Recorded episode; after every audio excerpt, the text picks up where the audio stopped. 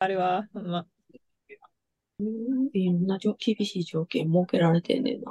そうですね。なかなか、だから測定するのにお金が必要になっちゃうっていうので、それでね、なんか、え、その SDS シートがないんですかとか言われちゃうと、かわいそうですよね。せっかく。うんそんな間って200とか500ミリをポンって出すようなもんではないですからね。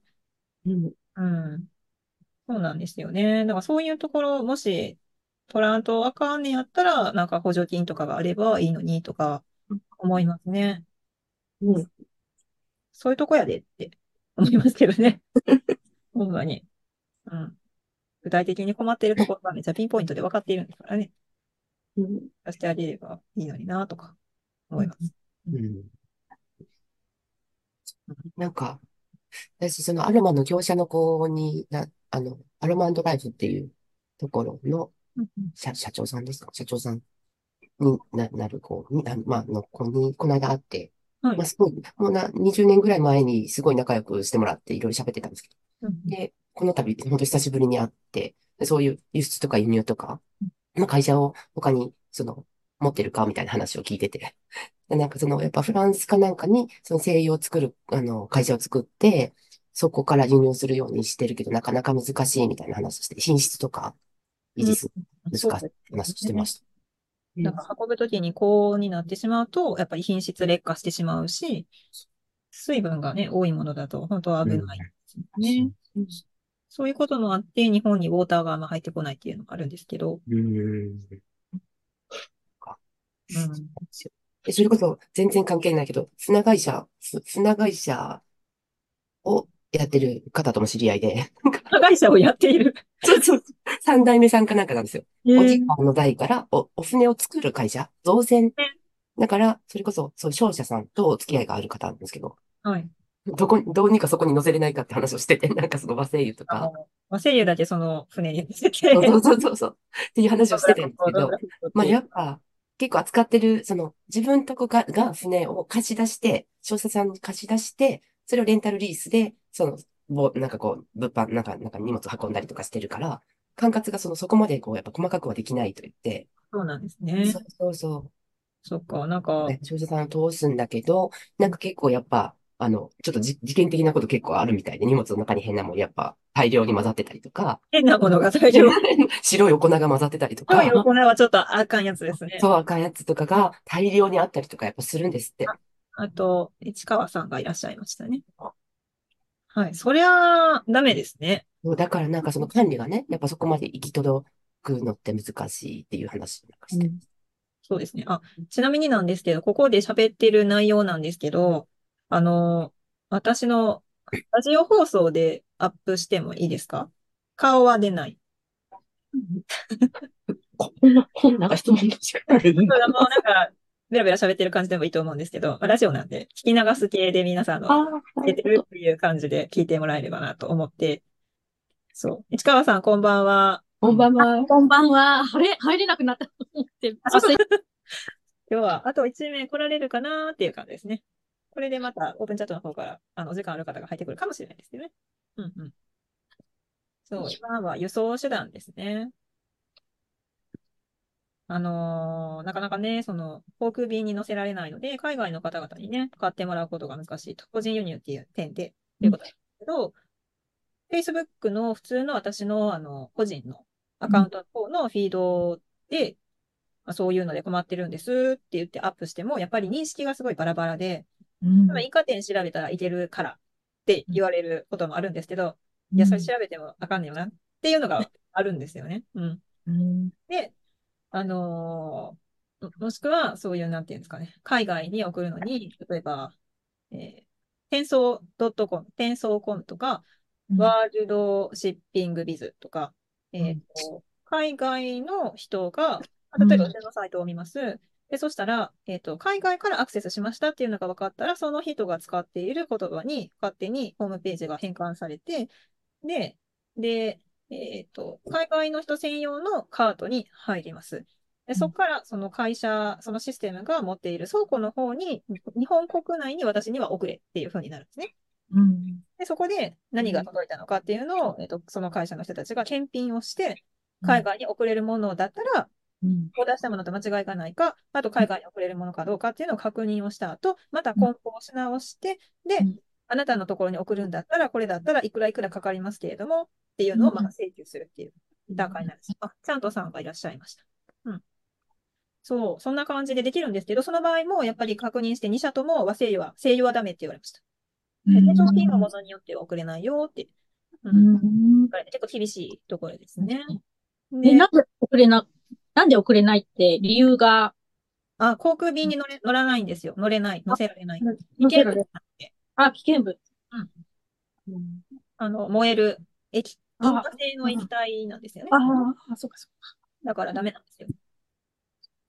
ほんで、えっと、私のお取引のある会社さんで、まあ、大量にね、その海外の方に、製油としてか。販売されている会社さんに聞いてみたんですけど、どうやってうん出るんですか？っていうか、うちのところに、その製油を買いたいんやけど、うんっていう問い合わせがね、海外から来るんですよね。で、私はそういう方じゃないから、取引先なんだけれども、でも、そこはやっぱり専門の商社さんを通してうん。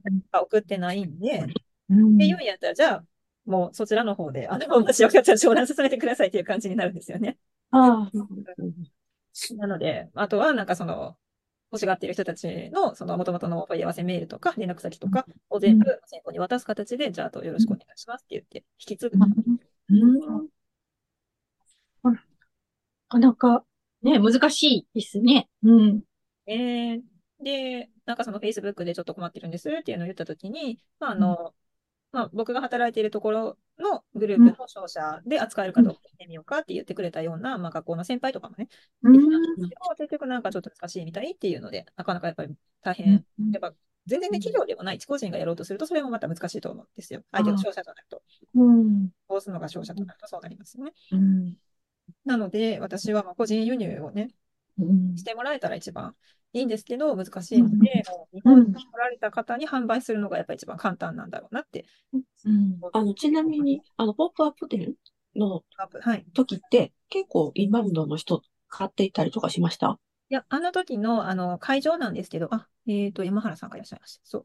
あの時のね、そのポップアップの会場なんですけど、なんていうのかな？あの、カプセルホテルのタイプなんですね。だから、その、日本に来ていっぱい買い物するぞ、みたいな観光、ウェイ、買い物ウェイっていうようなタイプの人たちではなかった。っていうのもあるんですよね。で、あと、異常にあの時、えっと、お客さんが少なかったみたいです。そもそもホテルに泊まられてる方が、それまでの年内、去年の年末なんかはすごい欧米の方々が中心で、で、そういう方々って結構そのエコとかの観点がすごいですって。だから、あの、うちの商品、和製油とかも興味あるんちゃうかなっていう話をずっとしてたんですけど、うんほんま入るなりホテルの人に、すいません、なんかすごい宿泊者のお客さんが少なくて、しかもなんかアジアのお客さんばっかりなんですみたいな 感じだったんですよね。全然いいですよっていう感じだったんですよ。だから今度やるんだったら、例えば、その、もうダイレクトに空港とかに出店をして、空港とか、まあ、そうですね。交通あのの便が。京京都とかは？京都は、京都の、あの、市場通り？あの、祇園とかあの辺の、あの辺では、一番賑わってるとこかな？京都で？あ、でも、なんかね、頼み込んだらもしかしたらグッドネイチャーステーションあたりで持ち込ませてくれ、持ち込む、競合他社になっちゃうんで、怒られそうですね。競合やからな。怒られるやろな。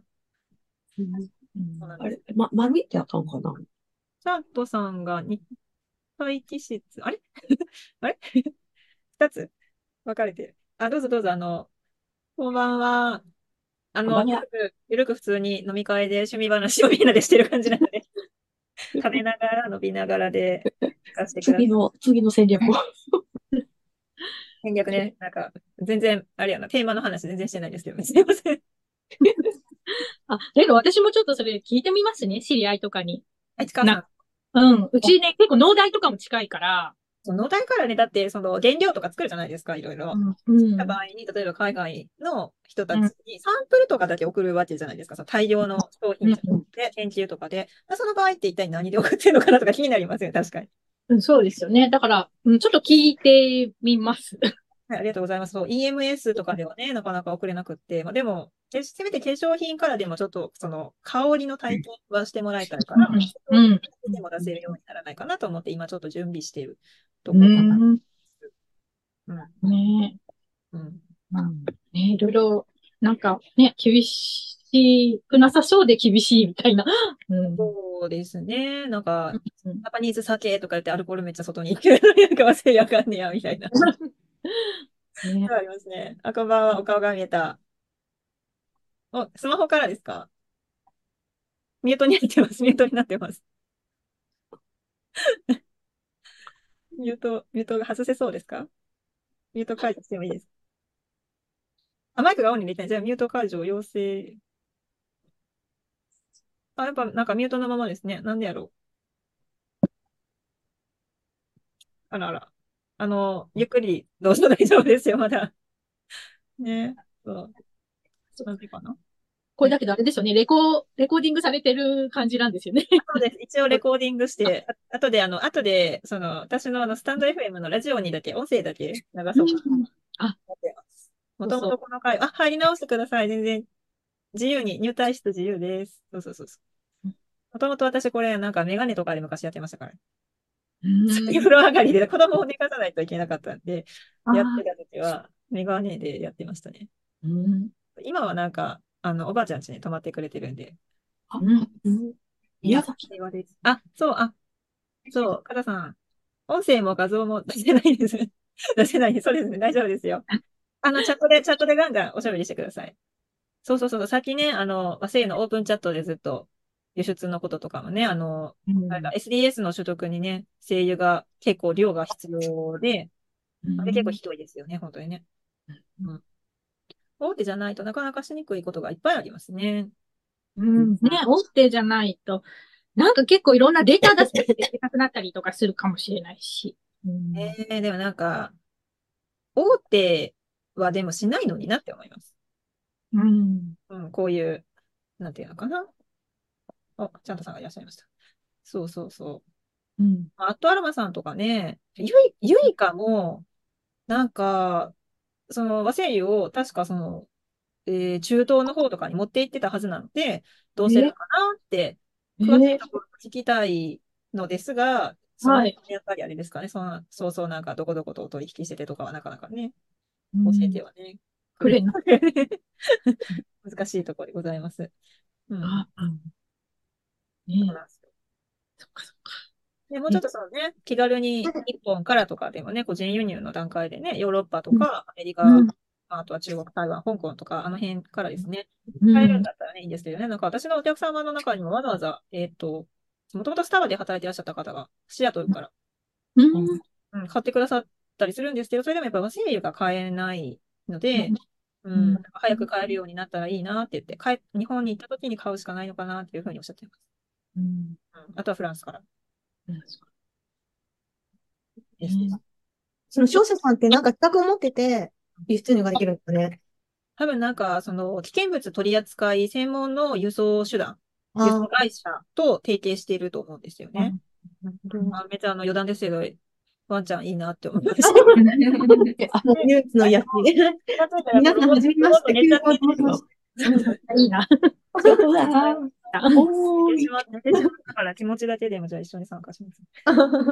いや、気持ちだけです。なんか急に皆さんのいつもの会にね、乱入させてもらっちゃったんですけど。いや、あの、そういうもんなんですよ。ああの普通になんかあの、うん。趣味仲間なので、皆あ、さ。そうんなんですね。ね和声優がつながりで、あの、アロマとか和声優に集まってる皆さんなんで、うんうん全然初めましての方々もね、結あ、構そうなんですね。へえ。ちなみに今日は木肌コーラを嘘ビールで割ってます。へえ。何ですか、木肌。コーラ？木肌、あの、ダラニスケとかのが原料になる木肌の木の実が入ってるんですけど、これは。へえ、面白い。買ってみよ美味しいです。木肌の西洋を嗅いでみたいけど、う。うん。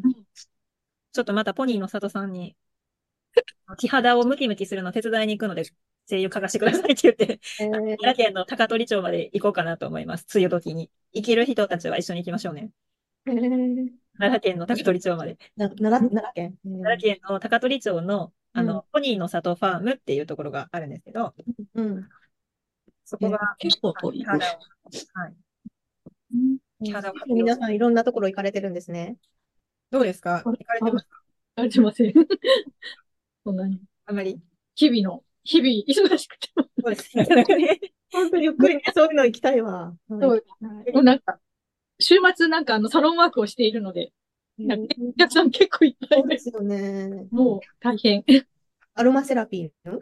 あ、一応アロマセラピストなんですけれども、うんあの自宅でもサロンのオープン準備をしていて、あと雇われ、雇われサロンでも働いているんですけど、うん結構なんか土日そっちの方のサロンで働いてるんですけど、結構お客さん入っていて、終わると結構すごい疲れて。疲れて疲れてる。るけど、結構なんかまあ楽しいは楽しいですよね。うんねねしょうあれですもんね。あげる方だもんね。あげ、あげるっていうか。あの、なでまあその人と話しながら、あのブレンドとか考えるの一番楽しい。うん。楽しい楽しいです。ほとんど同じ世代のお客さんばっかりなんで、なんかもの、ものすごく寝ないで、もうなんか盛りあ、話が盛り上がって終わるみたいな感じ。もうなんか何話すんですか？声優のこととか？ああ、まあ人によっていろいろなこと。を、うん、いろ、いろんなお客さんがいらっしゃるので、うん、その人に合わせていろん、うん、なんかワ、ワワンちゃんのことから、旅行のことから、いろんな、まあ旦那さんとのお悩みとか、いろんな、ああ、あらゆることを話します。うんうん。うん意外とそのアロマの知識とか皆さんあんまりないので、うん。なんかブレンドとかもうお任せで、うんえ受けに来られる方々って、受けに来られる方々って、はい。あんまりアロマを知らない方が来られる。うん、そう、そうですね。基本的に私がその行っているサロンは、あのースポーツ、トレーニングとリラクゼーションが一緒になってるところなので、まずなんかあの、トレーニングでしっかり運動して、その後に流れてアロマを受けに来るので、うん、あんまりこう、アロマっていうよりもスポーツの後に癒されるみたいな雰囲気で来るから、なるほど、なるほど。あんまりアロマの知識は、まあたまにいるんですけど、詳しい人とか。あんまりそんなに詳しい人は来なくて、もうかなり任せっきりで、なんか。だけど、あの、そのブレンドがダメとか嫌だって断られたことはないですね。なるほど。まあ、逆にね、そんなに指定され、指定されまくってもブレンド難しいですけどね。あ、そうですね。だけど、ほとんどなんか私のブレンドってもうオタクで、もうなんかほとんど治療ブレンドみたいな。ええ行きたい。どこですか？東京？あ、東京ですね。あの、二子玉川なんですけど、ええ行きたい。あんまりこう、なんて普通の、あ、ラベンダーとあの、オレンジとかそういうなんか一般的なのじゃなくて、うん。ものすごく治療、あの、肩フレとか使っちゃうから、結構もう何使うって言ってました？今。肩フレ、肩フレって。プレイでどうなんですか？うん、初めて聞いた。あ、そうあそう、そういうなんかね、あんまり一般的じゃないものばっかり使ってて、ええ結構治療、治療ブレンドみたいな感じになってえて、えすごい。すごくなくて、もうほとんど、あのーあ見、見るからにオタクだなみたいな、なんか声優をいっぱい持ってって、へえ、受けたい。なんていうとこですか？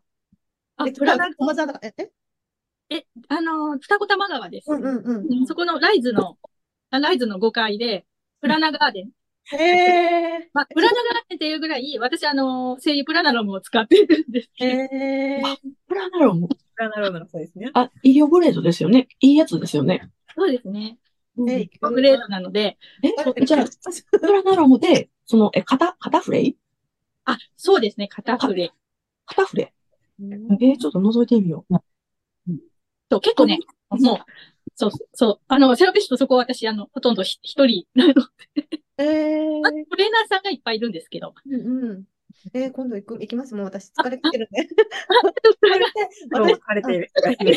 なんか、話が盛り上がって、なんかあの、お客様寝させないで終わるみたいな、そう。ね、もうし私も喋りたい、喋りたいです。なんかみんななんか喋り倒して終わるみたいな。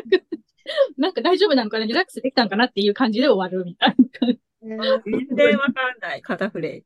うん私、わかんないですか？なんか、肩フレイからもあんまり読み解けないし、プタロクシラカってわかんないです。え、片フレって全然、あの、あれですか？そんなに使わない？使わないです。今、聞きましたよ。聞きました。使わないです。そんな知りました。あの、結構ヨーロッパの方では、結構当たり前に、あの、使ってえーマダガスカル。マダガスカル。あら、ああまりまあ一般的ではないかもしれないけれども、えっと、どんな匂い？ですかどんな香りですなんかだろう、ちょっとあの樹木っぽい感じの、へーはいあ、えーえいすごいいいじゃん。皮膚疾患とか？そうそうそう、あの関節とか、うん。結構なんか五十肩が治ったとか、へえ。うん、あの、カタフレイとレモンユーカリうん。うん、それを一緒に使うと、結構関節とか、うん。へえ。あ、私も結構コロナの時に病院に行かれなかった時に筋肉痛がそれで治りました。なんか、毎毎日のようにこう、塗って、うん。なんかね、ちょっと匂いは何だろう。微妙かな結構独特な、独特な匂いかもしれない。琥珀に来て強い樹脂の香りと穏やかな木のそうそう。木の香り。うん。木の香りですね。応援症、鎮痛。すごい、あの、私、ぎっくり腰持ってて、しょっちゅうぎっくり腰になっちゃうんですよ。あ、そう。通ってんだけれど、あいいんですかね？どうなんだろう？あ、どうなんだろう？なんかウィンターグリーンとかぬやってる人もいますよね。なんかぎっくり腰。ウィンターグリーンがいいっていう人もいるし、うん、肩フレーもいいかもしれない。結構ね、あの、日本人は肩フレーあんまり使わないらしいんですけど、ヨーロッパの人結構鬼、鬼使いしてるらしい。へ鬼使いっていうか結構一般的に使ってるらしくて、な、なぜ日本人はこんなに、うん、知られてないのかみたいな。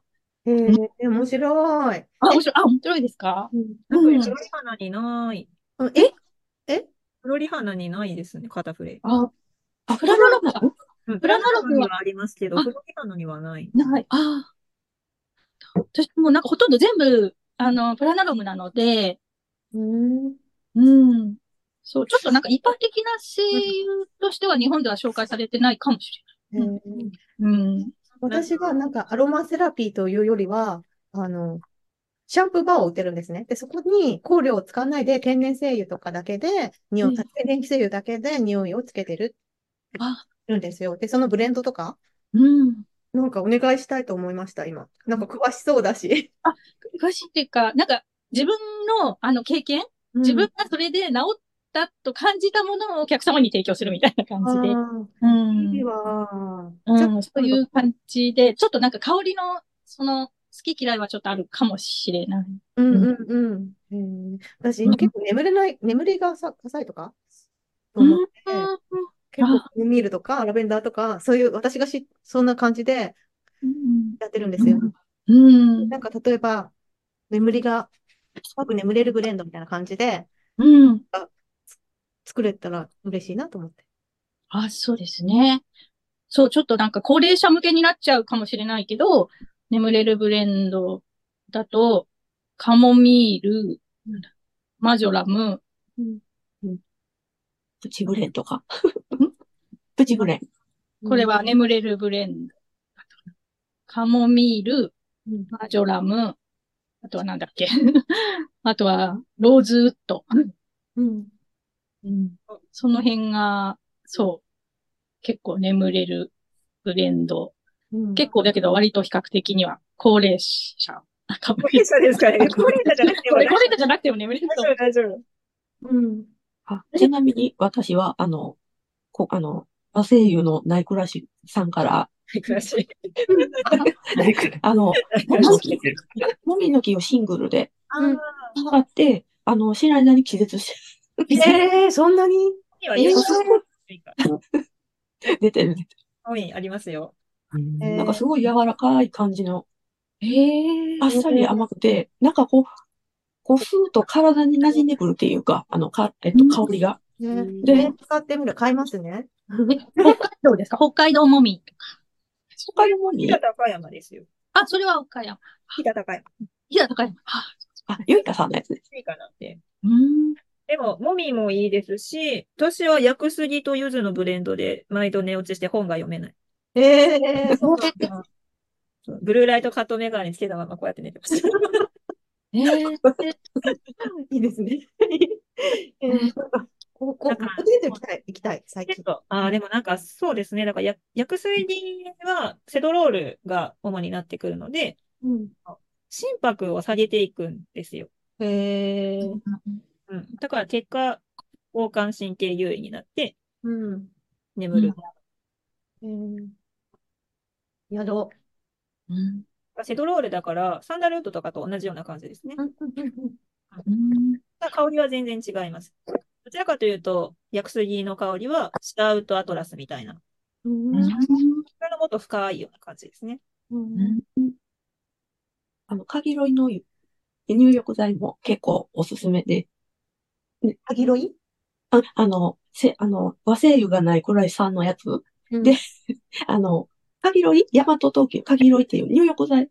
そうです。あの、かぎろいの湯えっと、大和こる陶器と、えっと、よもぎうん。が、あの、こう、パックになってるやつがあって、で、ちょっと、そのままやと香りが結構優しいの。で、ぐしゃぐしゃぐしゃぐしゃぐしゃってこうすると、立ってくる香りが。で、それを枕の下にこうシュッて入れると、なんかほのかにこう、香ってくる。あの、なんかこう自然の、すいません。ごめんなさい、犬が吠えちゃった。山原さんから質問が来て。薬杉と普通の杉の精油は何が違うんでしょうかっていうとこなんですけど、あの全然違うんですよね。普通の杉で、例えばその本州の杉と薬杉に生えてる地杉自体も遺伝子からして違うんですって。遺伝子も違うんですけど、ややこしいのは学名は一つなんですよ。学名は全部いろんな杉ひ、全部ひっくるめてクリプトメリア・ヤポニカなんですけど、でも、本州の杉と薬杉は遺伝情報が違っていて、で、その中でも薬杉の地杉は、まあ、もともと屋久島に今生えてる杉なんですけど、その香りも確かに違うんですけど、それと比べて、まあ、江戸時代ぐらいに切り倒されて土の中に残っている状態のものを土埋木って言うんですけど、まあ、それがかなり樹脂化が進んでいて、で、またそれが全然香りが違う状態に、まあ、熟成されたみたいな感じですよね。残っているものなので。甘いええ香り。そうですね。で、えっ、と、薬杉と地杉と、まあ、本州の他の杉とを比べた研究結果とかはいろんなところから出ているみたいなんですよ。成分的にもちょっと全然ね、違うので、調べてみると面白いですね。香りの好みは人による。個人の、まあ、軽い、ちょっとスッとした杉が好きだったら、杉葉とか、杉の葉部の香りとかね、いいと思うんですけどね。私は、あの、薬杉は北王子金屋さんのイメージで、いつも使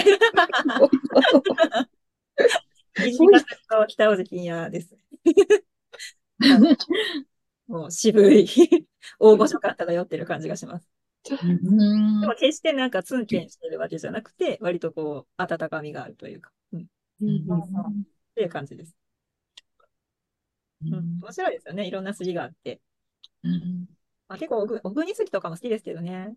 熊本に生えてる小国町森林組合さんのまあ200年の森アンティークトイルっていう、その200年経った樹齢のものから取れたやつはすごくいい香りがします。それも70歳ぐらいの杉と比べるとやっぱ全然違っていて、うんなぜか200年過ぎたやつは、ちょっとフルーティー。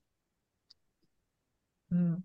なんかだんだんだんだん減ってくる香りと増えてくる香りの差でそうなってくるんですかね。なんか薬杉もちょっとなんか甘酸っぱいような香りが混ざってるような気がしますし、うん。200年ものの国杉もちょっとなんかグレープフルーツっぽいような爽やかさが混ざったりしてますね。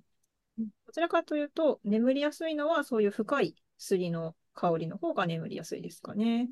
ほんで、ヒノキはどうなんやろって思うんですけど、意外とヒノキはその鎮静作用もあるけど、同時に興奮作用もある精油なので、案外私は朝の目覚めの方がいいんじゃないかなって思ったりします。シャッキリする感じ、うん、ですね。だから寝るときは、薬杉、柚子、黒文字とかかな。あと、もみですね。が多いですかね。でも、よもぎ単体も意外と、なんだろう。うん、なんか首元とかの、この肩、僧帽筋と頸部のこの筋肉群って、緩むと眠くなりませんか？なんか寝る前にめっちゃ肩凝ってるな、みたいな時に、よもぎをペって希釈して塗ったら、意外とよもぎってその18シニャオル臭がして、スースーする香りがするんですけど、よく眠りました。私の眠りを妨げているのは首こりですかね。首本当そうですよ。あ、だけどみんなね、凝ってる人多いですよね、今ね。うんみんなスマホとか見てる人ばっかりだし。あそうですよね。本当大丈夫ですよね。ちなみに木造の家で杉の木が使われてる家っていうのは、どうなんですかね。そういう建材に使われてる杉とかって。うん。うん。建材に木材を使うことで睡眠効率は上がるし、生産能力も上がるし、あと、うん。ハウスダストとかホルムアルデヒドも軽減させることができるんですよ。そう。だからなんか、わざわざその、杉を、なんていうんですか、昔ながらの百葉箱みたいな、百葉箱の扉のとこみたいなやつを、うんこう屏風みたいにパカってして。寝てるとことかなんかこうパーテーションとかで置いて寝るような杉スリットっていう商品も確かあったはずなんですよ。へへえ。ー面白いですよね。うんうん。うんそうだから、そうですね。なんか、ちょっと人間って不思議なところがあるみたいで、なんかたまたま今日私 R25 の YouTube 見てたんですけど、うんえっと、何でしたっけ？あの、えっと、パ、パレオの男でしたっけ？あの、6000本ぐらい論文を読む人 ?1 日15本論文を読む、えっと、で、なんかその、論文を読んでデータをまとめて、で、健康情報とかを本に執筆している人がいるんですけど、その人がそのいろんな論文を読み進める中で、人間っていうのはもともとまあ、原始人の、原始時代の状態から、その文化がどんどんどんどん開発されすぎて、肉体的にはまだそんなに追いついてない状態であるから、まあいろんな病気になっている可能性がすごく高いみたいなんですけど、でそうなると人間って自然から離れすぎてるんですね、急激に。うん。で、部屋の中で偽物の緑でも見たら、うん。風邪をひきにくくなるっていうデータがあるらしくえ、そう。壁紙とかでもいいらしいんです。スクリーンで日が映されてるとか、うん。うん。風景を見るだけでいいらしいんですけど、まあ、その作用、自然を感じられているっていう作用と、まあ、そこにちゃんと、えっ、と、日本の、えーえっ、と、大日本山林会とかに寄稿されている研究データを見ると、偽物でもいいから、木質材料、うんうんあ木材じゃなくても、その合板に、表面に木のような感じの、こう、板を張ってる家具って今いっぱい出てる。うん。うん。うん。ほんまに木材の家具じゃなくても、そういう木質材料の家具とか、こう内装にするだけで睡眠効率が上がったっていううん。データがあるんです。うん。で、あとは、えっと、生活空間上で、えっと、前、前方から次の香りを暴露した場合は集中力が上がった。生産の、生産効率がですね、上がったっていうデータはあります。うん。うん。不思議ですよね。お、うん山原さんから。確かに宮崎に移住して自然の中で過ごすと風邪をひきにくく、爆睡するようになった気がします。だそうです。なんか確かにわかる気がしますよね。木見たりすると。なんか動物ですよね、人間も。うん。動物なんだけど、うんも動物としての生き方からはずれてしまっているっていう。うん。確かに。確かねじゃあうちに遊びに来てください。うち木造の家です。ああ、そうですね。え、その杉の木が、え杉の木で？木で作られ、あ、えー杉の木だけじゃなくて、まあ、ヒノキも使われてるところもあるんですけどお金。かかってる。あれあででえー、なんか、ちょっと落ち着くかもしれない。うーん。うん。ね。そう。ねいいな。してください。ねそう。全然もう3年ぐらい経ってるんですけど、みんな来る人来る人が、もう私はあの鼻が麻痺してるのでわかんないんですけど、なんかあの木の香りがするって、へー。ね、どのくらいこう持続するのかわかんないんですけど、うん。うん。どのくらいなんだろう。なんか、でも生きてるもん、生きてますもんね。生きてる。そうですね。そうですね。だからあの、建てた頃なんかは、こう、なんだろう、乾燥するためなのか、なんか住んでると、パーンと音がするんですよ。なんかバーンとか音がして、すごいびっくりするんですけど、なんか家壊れるんじゃないかみたいな音がするんですけど、なんかあのー ね、なんか設計士さんとかに聞いたら、それはなんか最初の、なんかちゃんとこう落ち着くまで、2年ぐらいまではそういう音がするみたいですね。へだからびっくりしますよ。急にバーンって音が。えそれで水分をこう発散させたりとか？そういう？そうですね。だから、う、それで動いてるっていうか、なんていうか、乾燥する、していく過程の音みたいな感じなのか、うん、面白いなんか面白いです。ううん。ん。えーだって、ヒバで、アスナロ、アスナロヒボとかでさ、ね、建てた家は3年化が寄らないとか言いますよね。うんへーうん。皆さんこだわった、こだわってるんですね。私なんか、やっぱなんか木、木、木触りたいとか木見たいとか、そういうふうに思うことがあるから、うん加湿器ってあるじゃないですか。加湿フィルターみたいな。うんあの、エコ加湿器っていうの？水に、なんかフィルター、あれ結構冬使うんですけど、あれ木の、木の板だったらいい、いいなと思って、そういうの作ってみようかなって思ってたんですよね。全然関係ない話です。その木の薄い板みたいな。どうもうんね、ちょっと実験的にやってみようかなと思って。うん。うん水も吸うしね、うんそうのん、ちゃんと全部家を木にできない人は いいかな。私みたいな。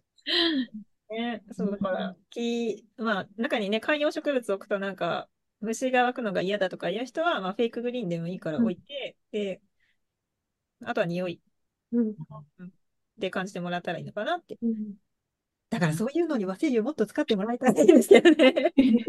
そうですよ。本当に、うん。本当にデータが出てきているのに、みたいな。あ、ね、伝えるっていうのがね、言ってるんだけどね、届かない。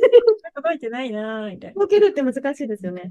そうですね。だからこういうことをなんかまあ一生懸命いろいろ伝えていかないといけないんだなって思います。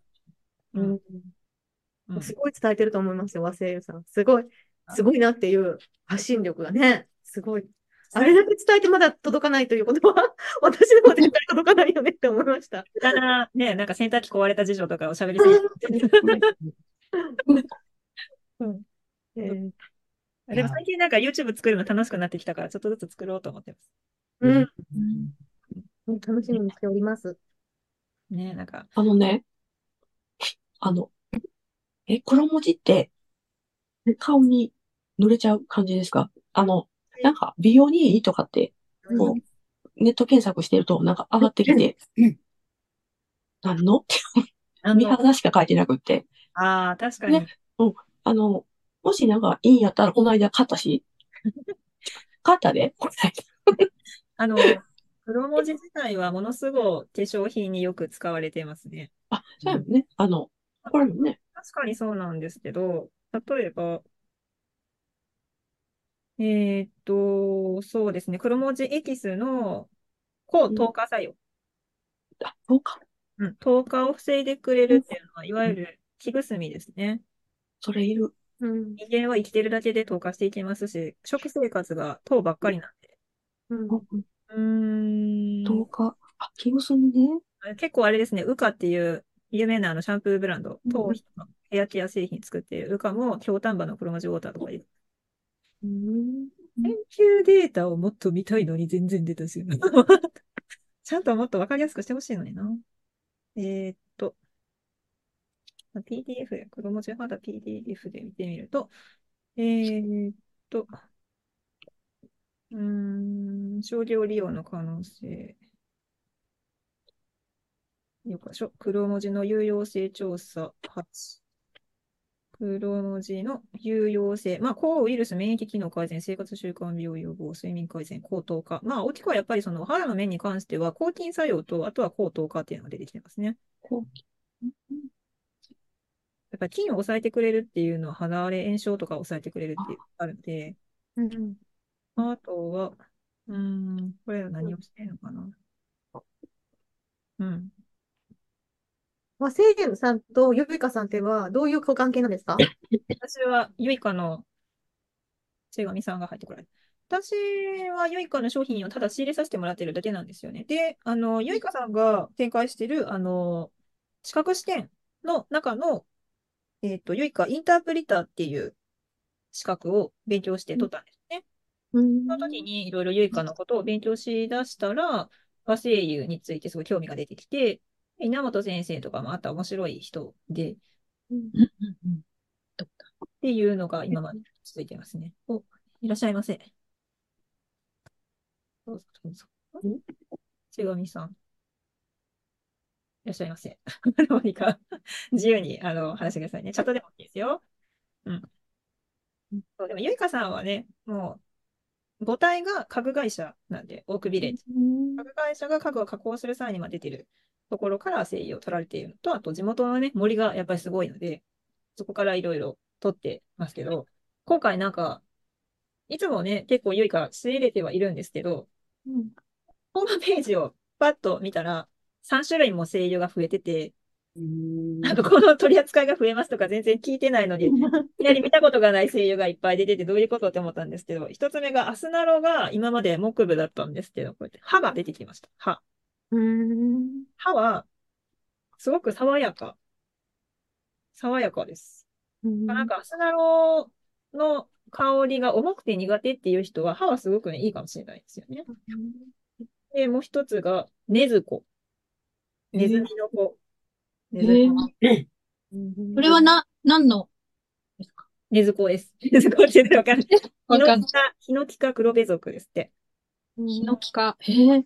でも、ヒノキ科ですけど、学名のツヤって出てるから、どちらかって言ったらアスナロに近いんですかね。どうなんだろう。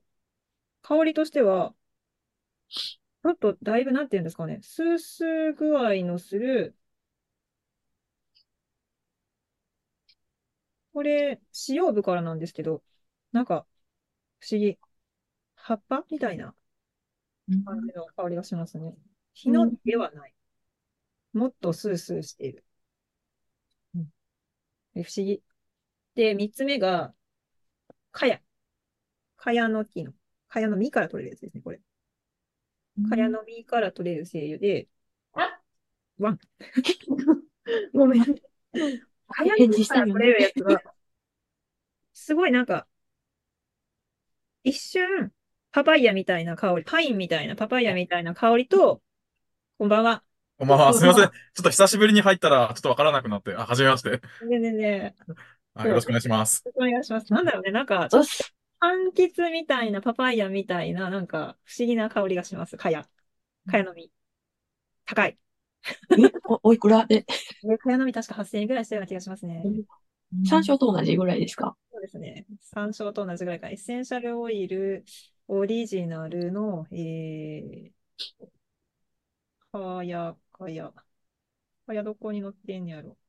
あれ、オークビレッジにしかあんま載ってないのかな。そうですね。高い、高いんですよ。悲しい。悲しすぎる。良いかでも調べたらダメですね。オークビレッジで出さないと。オークビレッジ、良いかで出すと、オークビレッジのアロマ部門でいきなり出てくるのが、そうですね。かや8800円、やっぱり高いです。でも、すごいなんかブレンドに使ってみたくなるような不思議な香り。もしかして梅田阪急とかでね、あの、オークビレッジの店舗が阪急の中に入っているので、あったら仮に置いてるかな、どうかなっていうところはありますけど。ありますか阪急行ったのに。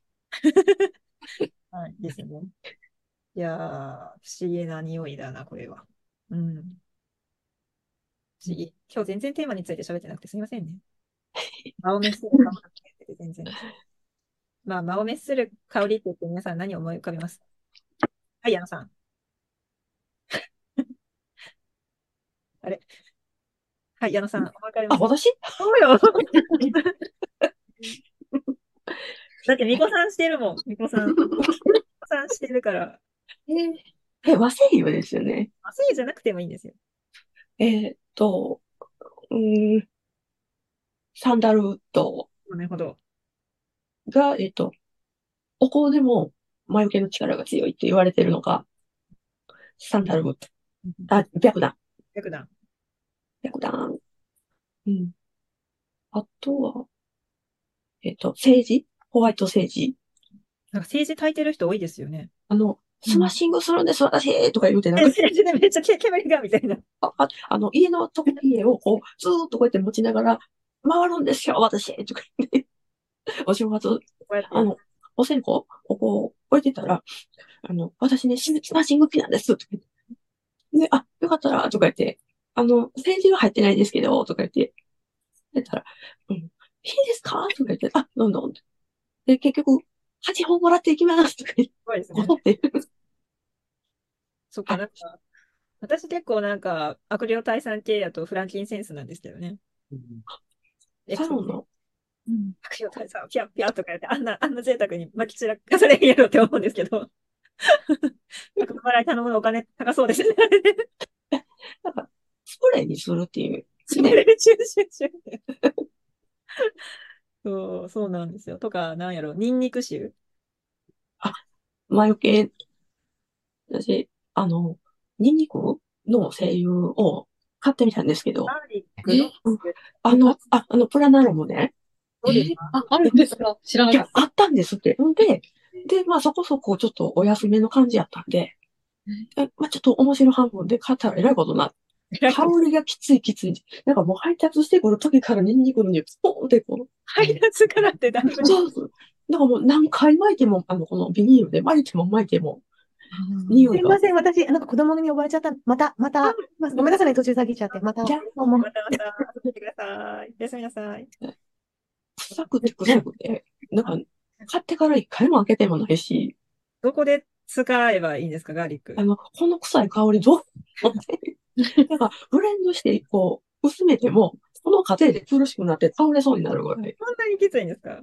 めっちゃきつい。まあそれ持って電車乗ったら、あんた、蓬莱の豚まん買ったなっていうのよりもきついってことですよね。もう、君、それ、もうそ、そんなレベルじゃないです。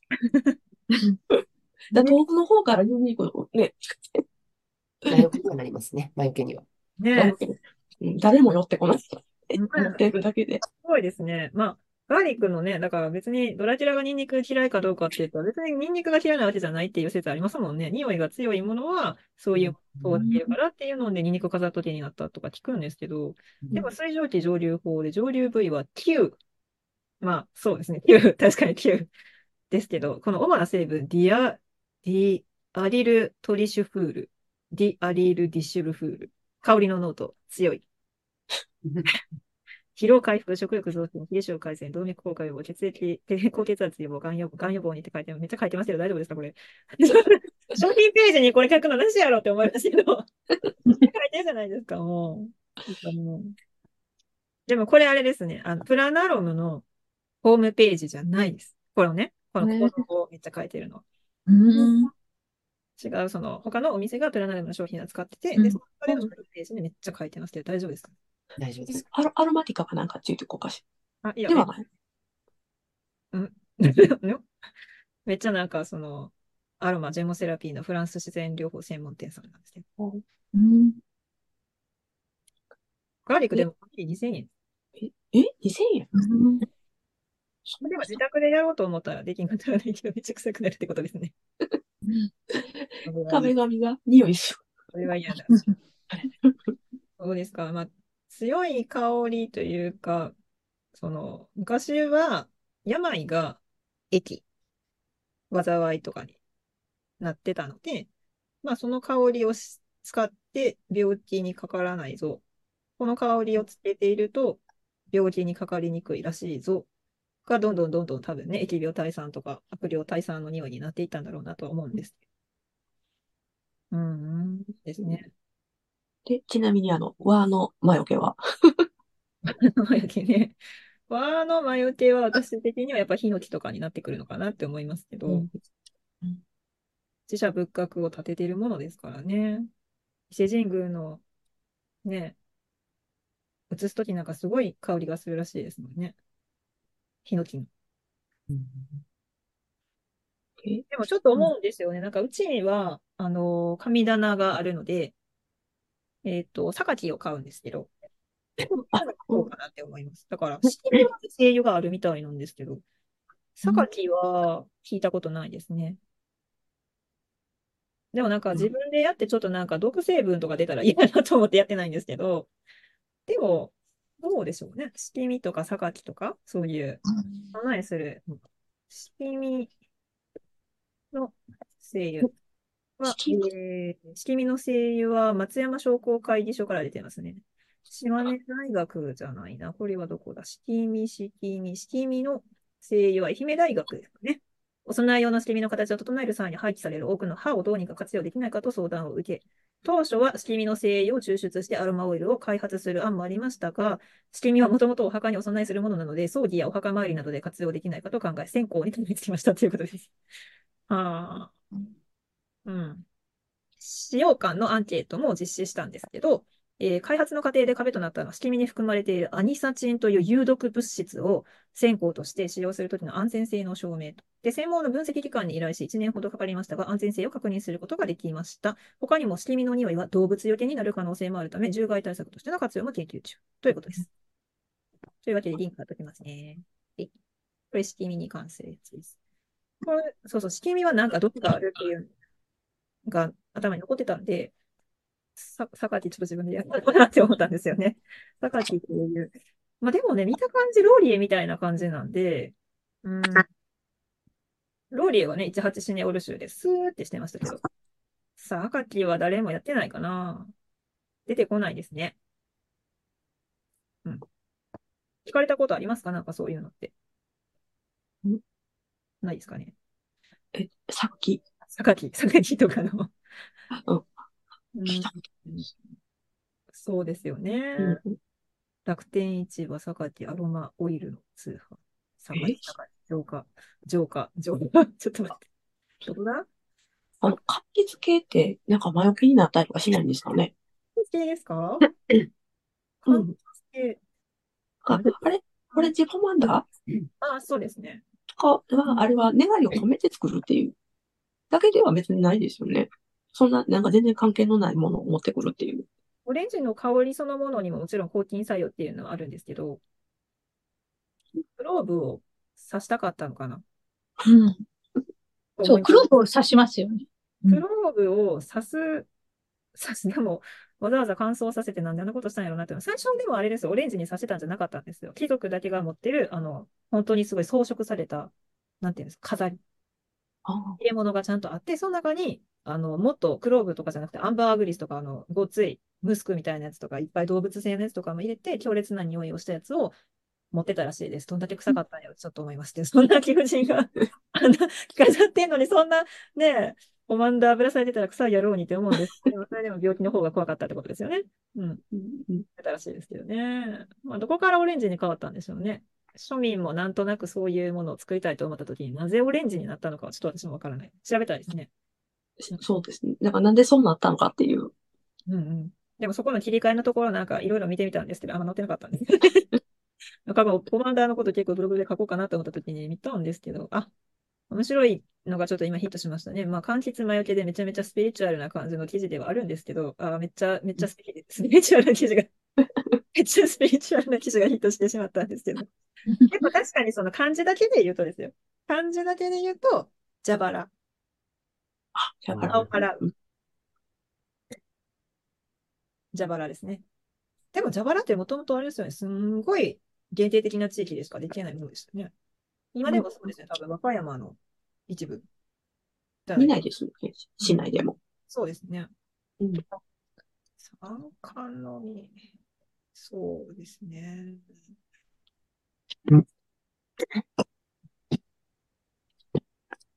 まあ、なかなかそういう点で調べていくと面白いですけどね。これから多分、その、今ね、ちょうど大河ドラマ始まりましたけど、光る君への中で、うんまあ、人をね、呪い殺しちゃう、六条の宮すところのシーンも出てきますけど、あの時は、騎士の香りが確かね、自分に染み込んでて気づくんですよね。魔除けの祈祷をしているところに、自分が行ってしまったんですよ。魂だけが。生き量が行ってしまって、で、本来だったら自分につくはずのない匂いが体からしていることで、私、生き量を飛ばしちゃったのかしらって気づくシーンが出てくるはずやな。ちょっと楽しみにしてますけど、その時に匂いの描写が出てくるはずですけどね。ってことは、決死は魔除けに焚いてたんかっていう。むしろなんか幻覚見そうやけどなって思いますけどね。どうですか？えー、ちょっと、朝日めめしもう一回読まないと、ちゃんと細かいところまでは思い出せないですけど、うん、確かそういう描写だったはずです。まだまだもうちょっと先の回になるとは思いますけどね。うん。見てて、あ、これやみたいな。これやってなったらちょっとツイッターで盛り上がりましょうね。いや、これや、これや、みたいな。消しの実に気ついたでとか言って。なんか、なんか全然関係ないんですけど、なんか藍染めの藍とかあるじゃないですか。そう、あと、愛のベニバナ染め、ベニバナ染めのベニバナとか、そういうのの声優とかってあるのかな？なんてちょっと。ネギバナの精油は油ね、キャリアオイルはね、聞きますけど、あ、ああ、そっか。精油は聞いたことないですね。で、藍は、やっぱ精油はわかんないですけど、まあ、藍染めに使う、あの、液だけかな。あれもね、虫除けにもなるし、魔除けですよ。ね、ああの、特殊加工に行ったら、藍を玄関に飾ってますから。あ、そうなん。魔除けで。あと食べるのもいいって言いますよね。ポリフェノールが。入ってます。なんか、えっと、お茶みたいなやつになってたりうとかん。ねあとあれですね、私が前に調べた中では、節分の時に、えっと、ヒイラギみたいな、うん。チク系のもの、うん。チクチクで、あ、それで悪いものを取るっていうか。サボテンもね、じゃあそうですよね。でも日本にサボテンをえ、なんか、いいやろ。なんか、あの、アロマじゃないけれど、なんかこう、占いで見てもらったときに、なんかその玄関がこう、表のところに、右側に、このちっちゃくていいから、サボテン置きなさいって言って、言われて、な、なんでですのって言って聞いたら、そのトゲトゲが、なんかは、はい、家に入るときに、この自分についた悪いものを、ひこう、引っ掛けて取ってくれるっていう。ええで、ちょっと、鵜呑みにして、じ置いてたときに。でもその理論で言ったらチクチクしてるやつはまあ余計になるんやったら、例えば松葉とかもそうなるんですかね。めっちゃ強いですね。ぶつっていきますけどね、松葉。ね、うんとか、あの、トゲのある植物とかでもいいのかなとか思ったりとか。うん香りってなるとね、取られてるものはそんなにないですけど、まあ、仏事とか神事とかに使う植うん物とか、うん、ですかね。お守りとして持っとく。あ、桃？うんの羽？違うかな。うん、なんかあったような気がしますね。うん。うん面白いですね。そう。という話をいろいろこう、ぐだぐだをする回なんです。というのを月一ですね、やっていて、で、今日、あの、すごい告知とかもすごいバッタバタで全然ちゃんと告知もしてなくて、よく皆さん入っていってくださったなって思うんですけど、あの、すみません。ちょっとあの、全然わからないことばかりだったので、なんか、あれ、まあでも勉強させていただきます。あ、でもね、あと一人ね、本当はね、行きますって言って申し込みしてくださった方もね、いらっしゃったんですけどね、PTX の方で申し込みしてくださったんですけど、結局来られていなはい。ですね。うん。ので、また、なんか、忙しかったかなと思います。こんな感じでまたね、2月もやろうと思うんですけど、うんうん今度はちゃんと、今度はちゃんと、真ん中の週ぐらいにしようかな。もう明日ぐらいには告知して。ね、本当ですよね。またすぐ使い回しの画像でどんどん使い回してやっていかないとダメです。2月、どうしようかな。16日の金曜日とかってみ結構皆さんあげたりしますか？夜やったら、夜やったら、ゆるゆる夜夜、出そうです。夜夜夜、9時ぐらいから、ね、あの、23がね、天皇誕生日になってて、2月23はお休みなんですよね。うん。その前どっか遊びに行きはるでしょ。息子ちゃん連れて。そこは、わかんないですね。どうなることは。わかんないです。わかんないです。インドア派すぎて全然どこにも一緒に行ってくれませえん。ー、嘘、なんか、来週あたり、新潟あたり行くんじゃない？それがねその星に。くれないんですよね。なんか、いてて、えー、杉の生さんのところとか、ギリギリ行って吉野とか、かな。宇田は今度またついていってくれるかなどうかなみたいな感じですね。うんはい昼前も行かんとね。行きたいんですけど、昼前はでもね、足高さんっていうあの、黒文字を上流されてる方いらっしゃるんですけどね。岡山から車で3時間ぐらい行くんで、岡山から？岡山から結構山道。あ軽トラ？ヒッチハイクしてきてもそんな悪い人いないよって言われました。うん。それもないみたいな。それもなんか、なんか近くに着いたら、おい、あの、連絡ちょうだいよとかじゃないんですね。いろいろそうそうそう。車なし、ゴールデンペーパードライバーはそこだ。ごめんはい、ゴールデン。はい。じゃあ、来月は2月の16日にやろうかな。皆さん、お時間ってね、9時からの方がいいですか？それとも8時からの方がいいですか？なんか8時とかやったらまだ仕事で帰っあて帰ってはらへんとか、ね9時やったら帰ってきて、まあ、ほってなってるかとか。ねじゃあ、うん9時。なんか毎週金曜日は結構なんかヨガのクラスに参加してるので、9時っていうのもちょっとギリギリ遅れるかもわかんない。多分全然なんかそんな、はい、始めましたよとか、そんなんじゃないから全然。あみゆ、みゆ様。はい。あの、私、レッスンで作ったやつ、防虫法ってあるんですけど、何？防虫？虫？よりど虫よけ。これ、ここですか？うん、あの、サンダルと、うん。ああの、白檀で作ったやつがあって、はい。あの、じ、えっと、で、これ、どこ行ったか分からんようになってたんですね。どこに、どこに置いてる？で、出てきたんですよ。はい。で、こんな容器、防虫こんなんいらんし、って思って、まあ、サンダルと、あの、使ってるし、魔除けになるかなと思って、あの、もし、なんか、いりません？みんな。甲中校、サンダルウッドで作ったお香が欲しい人。別に、あの、おお金とかそんなのは全然なくて、2は個、えっと、矢野さんに住所を。あ、じゃあ、もしあの、送り込むから、あの、切手と一緒に。ちょっとの中に、なんか私のところにうん。どうですか？ちょっと興味はありますね。あの、えっと、自分は、あの、あれ？これって、すいません。あの、ちょっと今日初めて参加したんですけど、あの、えっと、LINE での、あの、グループチャ、オープンチャットですかね。で、紹介されて入ってきたんですけど、皆さん、こそのチャットの中のメンバーなんですかね？じゃない入ってます？大あみんなそう体なんですか？あ、そうなんです。あ、はじめまして。今日は、今日は、今日は オープンチャットのメンバーで、オープンチャあ、ットそうですね。はい。あの、あれ、な、長崎でベルガモットを育ててるやつです。あのあの、働く猫でめちゃあ、そうそうそうそう。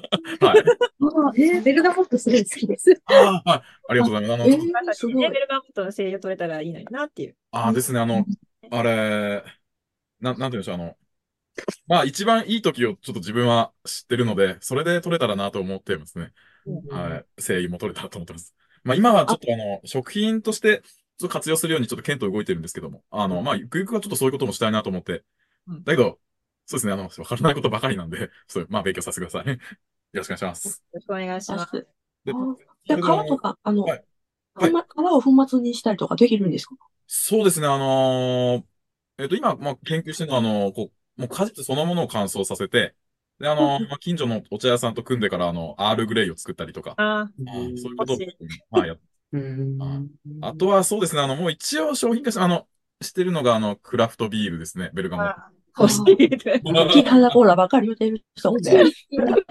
ト。そうですねなんかこう、あのー流通をバーンってできるようにしたいんですけど、ちょっと醸造の量が少ないから、あの自分のこう市内で展開するぐらいしか今ないんですよね。あ、市場には出回らないというやつですねそう。ですね、長崎に来てくれたら。いや、ちょっとどうしたいと値打ちとしては高いですよね。はい例えば、あの、普段は、はい。あの、もう市場には出回らへんけど、い。たまにこっちの、あの都心の方で、はい。ポンってこう、出されたりとかしたら、え、何々とか言って、ああ、はい。あの、なんかや、やっぱあの、ちょっと自分もですね、あの、あまり、えっと、そういう流通のことまでは、なかなか手が回らないので、あの、ちょっと、そういうのは、ちょっと誰かにお願いして、ちょっと、まあ、いろいろ流通も広げたりとかしていきたいなと思ってます。で、あとは、そうですね、いろいろもう、なんかどんな製品を作っていくか、ちょっとまだいろいろ、わかんない部分もあるんですけど、あの、そういうのもですね、あの、新商品とか今開発中なんで、えっと、いろいろこう流通できたらなと思ってます。なんかこう、ベルガモットの香りのする、こういうのがあったらいいとか、なんかありますかね？あの、食品とか、とりあえず。シャンプー。え？シャンプー。長崎の。えー、えーなんかまあ、いきなりこんなことやってちょっと恐縮。はい。定義はまだ全然ですか？英雄はですね、ちょっとまだあのそこまで至ってないっていうか、ああ、でもちょっといつかなんかやりたいなと思ってるんですね。あの、そういうちょっと専門家の方にも話聞いたりとかはしました。でも今日、チョコレートフェアに行ってきたんですけど、そうチョコレートあれ、柑橘の、あの、コーナーできてましたね。なんか、オレンジとかだから、オレンジピール、チョコレート。ああ、なん、ああ、ありますね。いいろんな種類の、うんを集めた、なんか、コーナーができてました。毎年、あんまりね、そういうの、今年は多分、柑橘類とのコラボみたいなのが。ああ、いいね。柑橘とのコラボか。うん。ベルガモットとは、な、なんとかオランジェってやつですかね？ちょっと、ああ、、そうですね、そうです。そういうやつですフランジェット？あああ、そうだ。あ、それです、そうです。ですね。あれとベルガモットって、あうん。チョコレートうの種類にもよるかもしれないですけどね。なんか、まあ、いろんなやつが結構出てるなと思って。ねフェスはありますもんね。うんうん。うん。ベルガモットもありそう、いっぱい。うん、多分ありそう。な、なんかいい、いい商品ないかなと思って、なんかまあお酒とかにはしたいなと思ってて。うんベルガモットって、あのーすごいいつも不思議なんですけど、そのアールグレイの香り付けって、うん。今ね、おっしゃってたのは、その実を全体乾燥させて、はいっておっしゃってたんですよ。その乾燥させた後は粉砕をして茶葉にあ混ぜるんですか？そうですね。あの、今ちょっと、そのさっきも県の人とややってるって話しましたけど、かんまず輪切りにして、乾燥食品の乾燥機に入れて、うんで、それをあの、粉砕機っていうのにかけてから、ちょっとお茶と一緒に混ぜて入れてみました。で、あの、もう、あのーなんていうんですか、粉砕の粒度、粒の大きさということですね。この、いろいろ何種類か試してみてとか、なんかそれ結構すごい、なんかあの、贅沢な感じがしていいですよね。だって通常のやつってやっぱ香料として、あベルガモットの香り付けをしてるじゃないですか。そうですね、はい。うんあの、なのでちょっと、香料不使用の、なんかもう、なん、なんていうんですか、本来のあの、アールグレイっていうのを目指して今、やってると。うん、なんか、リンポンドさんみたいな感じで、ちょっと粒大きめに、はいこうして見た目に点々しているのが分かるとあ、いいですよね。あ、ですね。まさにあの、それ、あの、そういうのはいいよねっていう話になりまして、うんはい。あの、ちょっとそんな風にあの、なんかお得感じゃないけど、なんかあるじゃないですか。ちゃんとこういうか果実みたいなのが入ってたりすると。プレミアム感がある。はい。なんかそういう風なのも目指してますね。ちょっと本当まだ試行錯誤の段階なんですけど、そういうことやってます。素晴らしい。あね。まあなんかグミ、グミみたいのもできそうですよね。グミって。ーあ、確かに、あいいですね、それ。はグミい。リラクゼーション用グミが。あの、グミとか美味しそう。ベルガモットって結構ね、免疫系を鍛えるっていうか、うんこういう、コロナとか、うんインフルエンザの時期に結構免疫系を鍛えるみたいなのもあるんで、効能として。ああ、なるほど。うん、そうそう。なんかグミみたいのがあると、あまりはい点とか使わない。いいですね。あの、グミ、なんか、あ、ちょっと今、前、系と一緒だったり。あの、なんかこう、なんていうんでしょう、あの、ミンティア的なやつとかもできたら面白いかなとか思ってたんですね。うん口の中でバーって広がるような。うん、そう。結構。あリセットグミ的なやつですね。あ、でですね、ですね。はい。それ。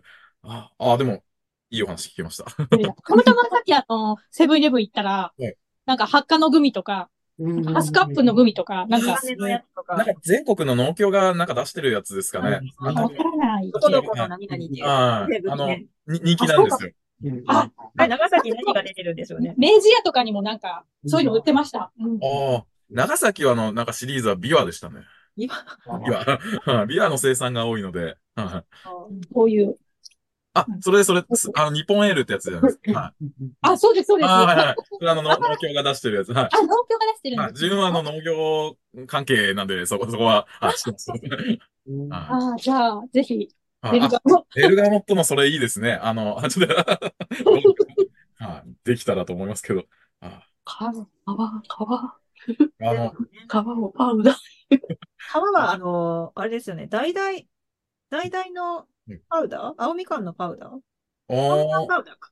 はい。青みかんパウダーはなんか食品に入れて、あれですよね。ベータクリプトチサンチンとかナリウチンとかが入っているのかな、あれは。なんか花粉症予防にどうのこうのみたいな、どっかだ、えーあ、そう、あ、そういう成分があるんですね。あ、山部果樹園さんじゃなかったかな。えー、あーえ？山部果樹園さんちょっと見てあ、あ、山樹園さん、はい、あの、存じております。あ、あそこだ、あ、そういうの出してましたっけ？なんか、大々は、なんか結構使ってましたよね、あそこは。橙なんです、あここはね。で、うん青、そうだ、青みかんシリーズです。これです、これです。ちょっと貼りますよ。そうそうそう、青みかんパウダーがね、やっぱ花粉症にどうのこうので、今の時期春ナンバーワンで在庫切れですわ。ああ、あ、こう、あ、あーなるほど。あ、こういうのあるんですね。うん鼻詰まりがひどくて飲んでみたら鼻通りすっきりとか、アトピーとか。ああ。あの、まあ、ちょ、ちょっと、あの、自分がアロマ関係もいいかなと思った出来事がありまして、あのーまあ、えっと、まあ、これ、1年前ぐらい、うんですけど、あの、えっと、今、ちょっとアルバイトしながらベルガモットの、あの、機能管理してるんですけど、あの、アルバイト先にですね、あの、まあ、一緒に働いてる人の娘さん、といってもまあ自分より年上なんですけど、その人が、なんかうつ病かなんかになってて、あ、で、それであの、なんかその一緒に働いてるお母さんが、あの、自分と一緒に働いてるお母さんが、あの、毎日お世話に行ってたんですよ。一人暮らししてたから。で、なんか結構大変そうだなと思って、あの、そういえばなんかベルガモット、その時ちょうどいい、あの、自分の中でベストの果実の状態だったんで、そういえばなんかベベルガモットってこう、なんかリラックス効果とかなんとかがあった気がするなと思って、あの、何個か家からちぎって持たせたんですね。で、そしたらあのなんか、すごくこう、気に入ってくれてというか、元気出たみたいで、その女性の方が。で、もう次の日、なんかわざわざうちまで来て、なんかお礼してくれたんですよ。なんか元気が出たということで。で、なんか、あの自分も、なんかす本当にそういう、アロマセラピーだのなんだのというのを全然知らなかったから、まあ今も知らないんですけど、あの、あれ、あなんか、こんなにすごい効能があるんだって、その時、ちょっとびっくりしましたね。そうですね。大事や、大事やなっていう。大事環境のバランスを取るんですよねはい。あの、ベルガモットって。え、何ですか？あの、ベルガモットの香りはい。は、なんかこう、えっと、鎮静作用と競争作用でしたっけ？あのはい、コンビニさん。なんか、はい。あるみたいですね。なんかこう、バラバランスはい。を取れるかなんかって言って習ったんですけど、あーそうですね。ベルガモットの精油にはアンスラニル酸ジメチルっていう成分が含まれているんですけど、まあ、それが天然の抗うつ作用っていうふうにうーん。言われていますね。だからあ、ベルガモットをチョイスしたのがすごい。あ いや、あのー本当にベルガモットの出会いってたまたまで、あのーえっと、なんかこう、園芸屋さんに行った時に苗が一本あったんですね。5000円ぐらいしたんですよ。だけどなんか、なんか名前かっこいいなと思って、で、なんか聞いたことあるなと思って買って、家、いあの家の庭に植えといたんですね。で、それでしばらくあの、自分があの、ちょっと転職で県外の方に行ってて、で、もうすっかり忘れてたんですよ。それのベルガモットの存在。で、そこ、まあ、転職した先が閉鎖になって実家に戻ってきた時に、まあ、ベルガモットの木が大きくなって、実もたわわに実ってたんです。はい。で、それで、あ、なんかそういえばこんなもん買ったねみたいな感じで、香りを嗅いだら、もうその時に、あの、自分の中であの、体の中にこう、電撃が走ったというか、それで、あの、あ、これを、なんかこう、栽培したいぞと思いまして、うん今、あの、やってるところです。ね。そうそうそう。うん日本でベルガモットの精油を作っているところって他にどれぐらいあるのかなっていうのはわからないんですけど、詳しくは。はい。でも、あの、徳島で、えっと、取引のあるすだちの精油を作られている徳田さんのところでは、えっと、土佐ベルガモットはいはいはい。されてますね。四国はやっぱ柑橘すごい強くって、その中でもやっぱ高知で栽培はい。トサベルガモットはもうやっぱ、あの、自分の先輩だと思ってるんで。あれですだから、土佐ベルガモットと長崎ベルガモット。あですねどっちがいいんだいって言って。多分品種は同じだと思うんですよね。そうでもね、あの、やっぱ気候と土壌とかによって全然違う感じに仕上がってきたりするところが面白い。あでそうですね。柑橘もそうなんですかね、香りに関しては。そうですね。だあ例えば、その、まあ、品種はもしかしたらちょっとね、変わってくるかもしれないですけど、カボスも、大分のカボスと、えっと、どこだ？神奈川違う、どこだ？栃木？福島関東の方にね、カボスありますからね。うん。黄金カボスが。うんうん、秩父の方だとか、カボス。うん。うんぱ同じ品種でもやっぱ全然違うのができていて面白いっていう感じ。わあ、そうなんですね。うんええあ、ど、どんなもん、なんか比較はしたことないですが、なんかそういうのも、はい、なんかできたら面白いですね。そうあとは純粋にそのベルガモットっていうのではなくて、柑橘ながらに掛け合わせとかができるんだったら、偶然ものすごいものができる可能性もありますよね。ああ、はいはいはいうん。るほど。へえ。うん前もなんか、グループチャットのあれで質問したことあるんですけど、ライムってのはあんま使われないんですかね？ライムは 勉強はしたんですけど、使わなかったです。いや、なんかこう、その新品種のライムも、まあ、香りのものがなんか好きになって、あの、そういうのを栽培してみようと思って今いろいろやってみてるんですけど、うんその中で、フレーバーグリーンっていうライムがあって、それを栽培してるんです。で、なんか結構いい香りがするので、あの、これもオイル取れたら面白いのかなというふうに思ったんですよ。多分取れたら取れたで、で、はい。あと、そのえっと、光毒性がない精油で取れれば、あの、使える範囲っていうのがガンって広がるので、トリートメント、まあ、アロマセラピーとして使える場面がめっちゃ増えるっていうことですよ。では光毒性があったので、は夜しか使えないってなると、使う場面がほぼやっぱりないんですよね。だから香水に入れて、その香りの直性を取るのにライムを使うっていうのはあると思うんですけどああ、そう。アロマセラピーとしてなかなか使いにくかったっていうのはあると思う。うんああ、そう。香水やったら買いますよ。え？だから、香水もし、その柑橘系。ライムとかのそのキリッとした香りっていうのは、今、すだちもすごい香水でやっぱりちょっと需要があるんですよね。おーアクセントとして、しかもその香水の天然の香料で爽やかうでんキリッとしたの？を、マスキュリン。うん、そうですね、マスキュリンな。で作ろうと思うと、そういう香料としての需要っていうのはあるんじゃないかなって思いますよ。ああ、なるほど。あわかりました。でも、あの、なんか、こう、あの、その光のその毒性っていうのは、なかなか侮れんものだなって、この前もちょっとお話聞いて思って、一回こう、自分の皮膚で実験してみようかなと思ったことがあったんですよ。あの、こなんかう、臭くってから。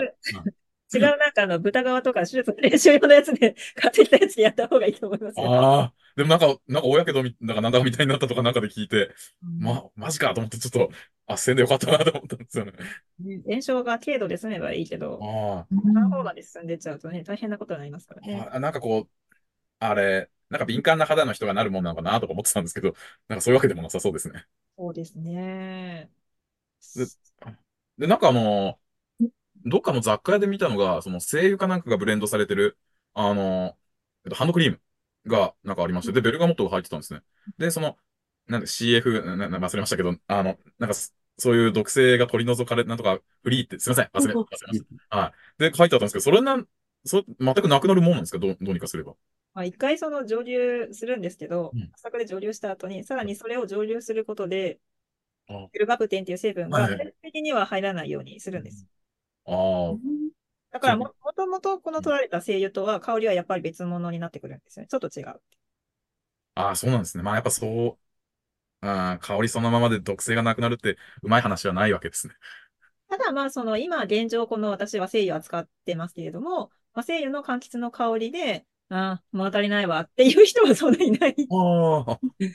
それ。はやっぱりその海外の強い香りと一緒にブレンドをしようとすると、あの、すごいなんかあの屈強なムキムキマッチョに囲まれた人 みたいな感じになって、存在をね、消してるかのようになってしまうと思うんですけど、そもそも海外の匂いっていうのはすごい強すぎるところっていうのがあって、そうじゃなくて、まあ、調和の取れる香り同士で混ぜていってあげればいいだけだと思うんですよ。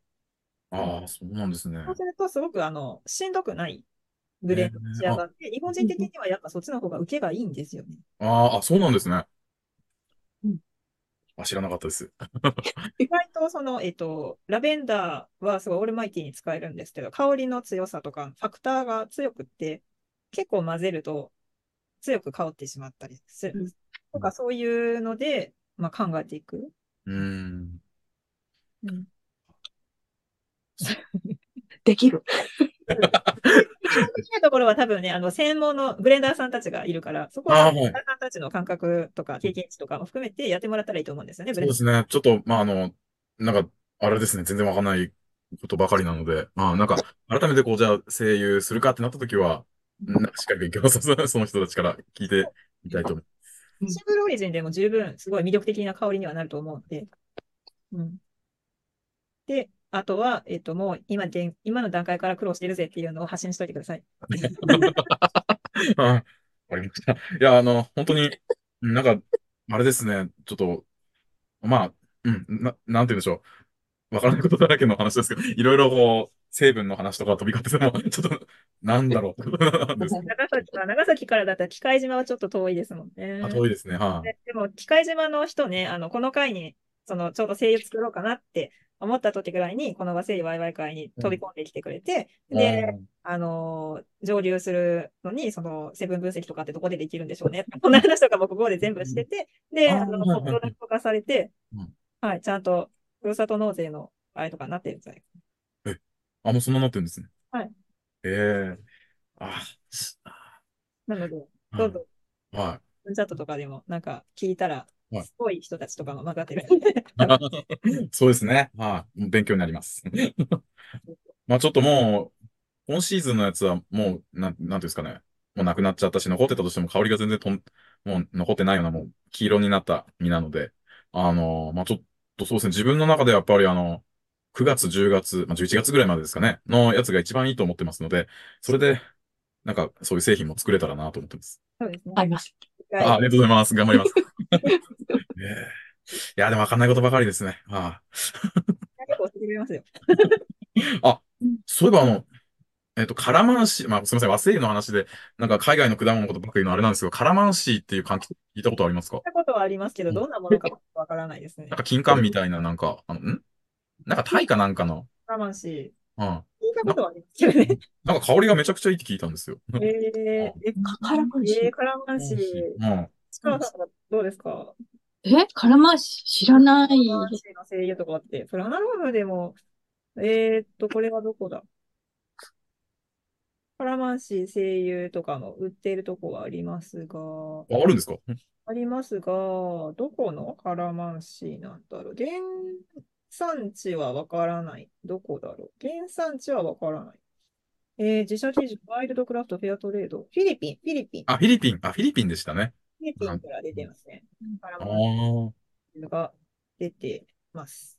ええまあどんな香りなんだろうなと思って、なんか栽培、あの、自分は生産者側の人間だから、なんか、あ、こういうの栽培したいなとか、なんかいろいろあるんですよ。なるほどなるほど残念ながら私は店では取り扱えないんですけれども、フィリピンのやつは。でもででも、えーっと、成分がね、若干出てますけど、アルファピネン、ベータピネン、ベータミルセン、リモネン、ゲルマクレンなんで、本当基本的にか柑橘類のはい香りのはい中でも、えっと、甘く、あんまり甘くないのかな？ええあ、そうなんですね。さっぱりめなような気はします。うん、ああ、はいはい。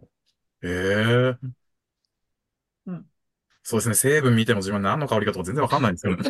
そうですよ。多分同じとこ開いてるのかちょっと。あ、なんか10ミリでなんか3300円って書いてますけど。うんこれだって、あの、結構取れそうな感じですもんね。ああ、そあ、そうなんですね。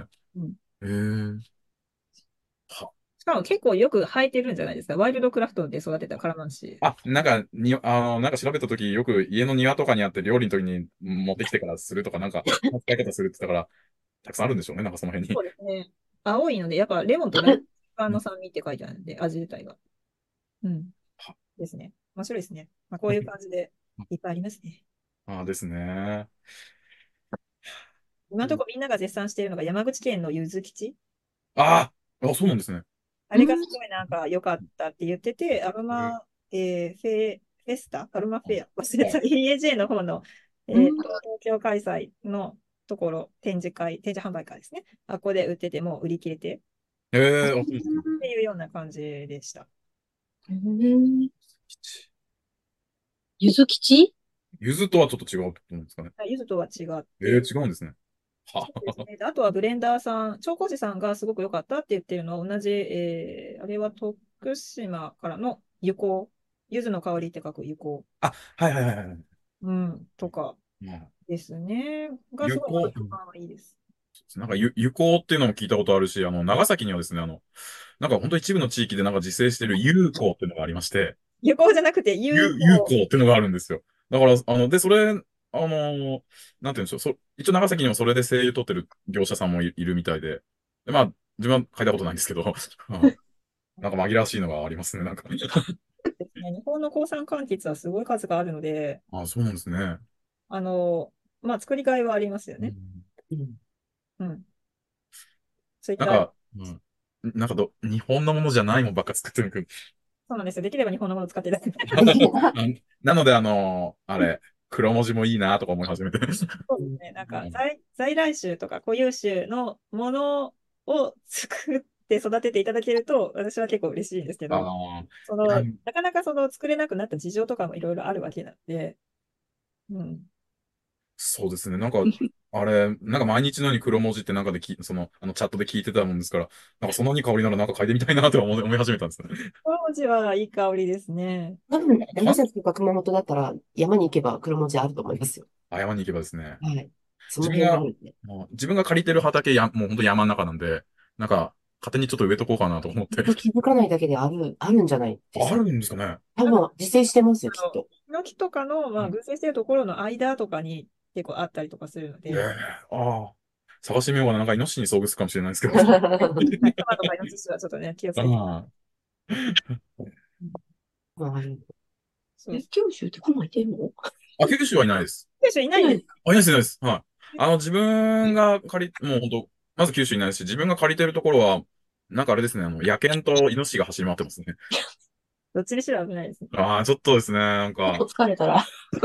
あ、でそれであの、あ、そう、虫除けの話を聞きたくて、あの、自分が借りてる畑で、こう夏とか草刈りしてると、アブあが飛んできて、もう、車降りた瞬間からこう、なんか待ってましたみたいな感じで寄ってくるんですよ。来ました。獲物が来たぞ。あで、それでなんかこう、ふと、おはようとか言って言うて。お、来たかみたいな、もう一瞬で来るんですよね。で、あの、なんかこう、油断してたら、いてーってなって刺されてて、でな、あ、なんかいいのないですかね。そうですね。牙。うん。牙、アブ避けてくれるかどうかはちょっとわかんないですね。あの、昆虫によって本当にそれぞれ苦手な香りが違っているので、歯は避けてくれるんですけど、アブはどうかなみたいな感じですね。アブが嫌いな匂いをあのうん、で出た、網羅してます。あー、本当ですか。ああの、いっぱいはって、いて、いて、そうですね。うん。単体に結構突き詰めて、アブ対策、かつ蜂は寄せ付けないとか、うんそういうのを考えないとあいけない感じですね。ーうん。あの、な、なんて言うんでしょう。あの、パワー森林香っていうなんか林業の人が使ってる、あの、蚊取り線香があるんですよ。それが今のところ、まあ高いんですけどね。まあな、な、聞くような気がするので、何入ってんねん。そうですね。うーんそ。れでもディートなんですかね。え？虫除けの成分、ディートって、まああんまり体には良くはないですけど。ああ、な、どう、どうなんでしょうね。パワーシンとかあった。去年買って、まあ、コスパいいかなと思ったのが、あの、モンスーンっていう蚊取り線香、多分聞いたことないと思うんですけどね。あの、ラベンダーの香りって言われてるんですよ。えー、で、それで、あの、実際、こう、なんかつけてみたら、ラベンダーの香みたいな香りで、あの、どっかのアジアの寺院から香ってくるようなおお香の匂い。そんなんでした。ああ、あとね、パワーシンリンコの成分は、いペートロイド系殺虫剤のメトフルトリンが主成分って書いてますので、あこれはもう植物がどうこうっていうもんじゃないですね。が害がある。だいえぶ、だいぶ強力なやつですね。あ、ああ、まあなんかやっぱ協力、そういう感じのつだったらやっぱ協力なんですね。開発されてるやつですからね。うん、お薬、お薬です、お薬。おああ、なんか森林香とか言うからですね、なんか、あれ、あ、森林の香りなのかなと思って、そこも期待してたんですが。森林のための香りですよね。森林に入る人のための。あ、そうです、そうです、そうです。あはい、はい森林の人の、はい。はい。あー、うん、そうですね。強力なやつですね。あー、今日、ああ、やっぱ効くんですよ、あれは。であと、モモンスーンっていうのはなんか、なんか逆に輸入した、アース製薬が逆輸入した蚊取り線香らしいんですね、あのアジアから。うーん。あで、で、それはなんか、まあやっぱアジアのジーンの香りがするなとは思います。なんか、で、でもなんかやっぱり思っあ、すみません、蚊取り線香の話になっちゃうんですけど、あの、やっぱり思ったのが、なんか本来の蚊取り線香の香りが、やっぱ好きだったなと思ったんですよね。蚊取り線香、宇宙に行くのってことですか？そうそうです、そうです。はい。うんなん夏の香り。もや、モンスーン、ラベンダーの香りってめっちゃ書いてる。なんかと、なんかラベンダーじゃないよな、これみたいな。まあ、絶対つけて、まあでもね、やっぱ主成分はメトフルトリンですよね。ああ、はいはい。一緒ですね。あはい。ゆすりかアブブヨあ、ああ、そうですね。で、ね。結構安か、あのパワー森林香より安かったんで、そっち使ってるんですけどね。うん、すごそうです。はい、すみません。なんかこう邪道な話になってすみませんけど。まあ、それもまた香りの話なんでね。はい、すみません。違った、こう、奴らが。活発になる季節になるまでにいろんな可能性を自分で実現してる。はい。ベルガモットってそういう効能はないですよね。なんかを寄せ付けないとか。だから果実なので、はい。どちらかというと寄せ付ける方ああ、そうですよね。あ、そっかそっか。そうですね。なかなかその回りくどい植物の生存戦略を真似するのであれば、アブを食べてくれる鳥を呼べばいいんですけど、ああ。う ん回りくどいですよね。そうですねそういうことになるそうそうそうカラスはたくさんいるんですけど、か畑の周りに。あの、でも、カラスは多分アブなんて食べないですからね。すごい、う。むしろ、ベルはもっと食べる。鬼山くん初出てたら来ないとかないえっと、あ、それ買いました。あの、だけど、なんか慣れてきたのか知んないけど。あいつ、あの鬼山動かねえ。そう。賢い。なんか最初のうちは効果あったんですよ。で、数日、多分同じやつですね、あのアブは。なんかしばらくして、あの、なんか刺してきましたね。すいません、ごめんなさい。明はい日、ごめんなさい。ちょっとなんか、あの、午前中から、ちょっとそうですね、ちょっと時間入ってる。あもう時そろそろそろそろじゃあお開きにしましはい、ょう。皆さんちょっとあの話してていいです私はちょっともうそろそろなんかもうちょっと眠たくなっちゃったので。ごめんなさい。いお手するとお願いします。それにしましょうかじゃあや、だけどいいですよ。皆さんはお話しください。またですね、次回、じゃあ2月の、えっと、16日に、えっと、まあ、月一のこのズームの和精油ワイワイ会を開くとして、毎週まあ水曜日にツイッターか X のスペースでお昼12時から和精油ワイワイ会の声だけのバージョンしますので、よろしければ水曜日のお昼、えー昼休み、お昼ご飯食べながらおしゃべりしましょう。こんな感じで。で、あの、つどつど思いついたことは、またオープンチャットとかの方にですね、投げていただければと思います。はい。というわけで、本日は、まあ、面白いおわしようと思う。途中ちょっと言いましたけど、ね、香りの輸出の話とか、とかとか、あとなんかあの、プラナロムの面白い声優たちの話。ここの間行った時にカタログもらっあの、ボタニカモンさんのとこの、はいあの、なんかトライアルキットあれいいよね。なんか全部楽しめる。冷凍と。そう、直送で、あの、オーダーしてもらわないとダメだと思うので。ボタニカそうホームページの方から、こいこいって言って。はい、オーダーしていただければと思います。てなわけで、では、忘れるワイワイ会、本日を開きます。皆様ありがとうございます。ありがとうござい本当ました。にありがとうございます。すみなさい。なんか終わらせちゃった感じがあって。いやいや、もう、そうね、だいぶ長い、長いこと喋ってます。しました。はい。じゃあまたあの来月新たな情報を。はい。チャットでもぜひと。ご機嫌よろしくお願いします。ありがとうございました。はい、ありがとうございました。